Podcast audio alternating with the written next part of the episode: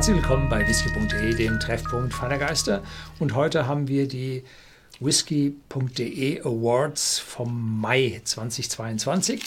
Und da haben wir nun drei Flaschen hier auf unserem Fass. Mhm. Äh, eine weniger als letzten Monat. Nun, aber es war Urlaubszeit. Und da sind es dann nicht ganz so viele. Ich muss sagen, also wir hatten auch ein paar Nominierungen drüber, wo wir ein bisschen diskutiert haben. So, ja, da waren schon ein paar Standard-Whiskys drin, wo man sagen würde, also puh, fand ich eigentlich schon ziemlich gut. Also wir sind aber ein bisschen pickier geworden, mhm. kommt mir so vor. Ah, egal. Ja, du hattest, oh, hier, riesen, riesen Ding, blendet aber. Ja, äh, der Chivers Royal Salute im Keramikkrug, 21 Jahre alt.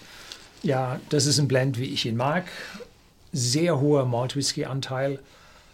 Dazu gehören Strathyla zum Beispiel als einen der Lead Malts.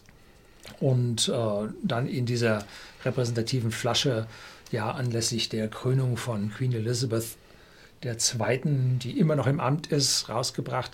Flasche gar nicht mal so teuer, natürlich ist sie teuer, aber für einen 21-jährigen Whisky in einer Keramikflasche für gerade mal über 100 Euro ist das eine Ansage. Wenn man zum 25-Jährigen guckt, kostet das schon gleich über 200 Euro. Da kosten diese vier Jahre extra, kosten ganz schön heftig. Die, äh, die Kartonage außenrum entspricht nicht ganz meinen Anforderungen. Ganz toll fiziert und mit Bildern versehen, ja. Aber ein bisschen weich für die tolle Flasche. Also wenn Sie die auspacken, wenn Sie sie bestellt haben, bei uns vom whisky.de aus dem Shop heraus, dann bitte auch Hand drunter halten und so, dass das Zeug nicht zu weich wird und in die Flasche am Boden landet. Ne? Auf jeden Fall. Ja. Die nächste war auch bei mir. ja, da hattest du leider Pech gehabt. Wer nicht da ist, kriegt nichts. Und das ist der Ardmore Premier Barrel, zwölf Jahre alter, von Douglas Lang, unabhängige Abfüllung. Und Ardmore ist eine Brennerei, die für den Teachers Highland Cream den Lead Malt herstellt, mit einer gehörigen Rauchigkeit drin. Dieser Whisky ist jetzt nicht ganz so rauchig, geringerer Rauchgehalt, aber deutlich spürbar. Und dazu noch in dieser Replikaflasche, die diesen steinernen Flaschen, bevor es die industrielle Stahl, Stahlflasche, die industrielle Glasflasche gab, äh, äh, üblich waren und dann mit diesen tollen alten Etiketten drauf. Also das ist schon, schon was Tolles. Und dann haben sie dieses Stabreime auf den Etiketten zur Geschmacksbeschreibung und schmeißen dich weg.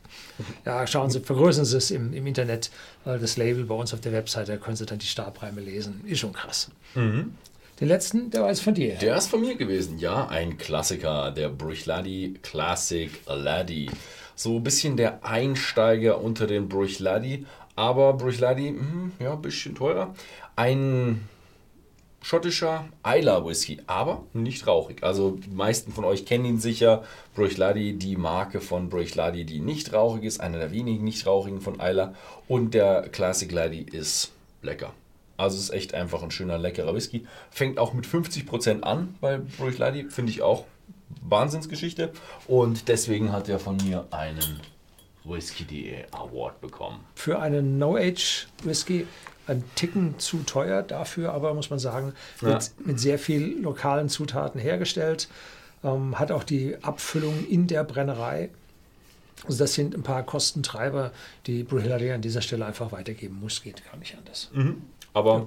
trotzdem schöner Whisky. Ja, das waren unsere drei Whiskys für die Whisky.de Awards 2000, im Mai 2022. Bei den Jahresawards sind wir noch nicht. Ähm, ja, und dann sage ich vielen Dank fürs Zusehen und bis zum nächsten Mal.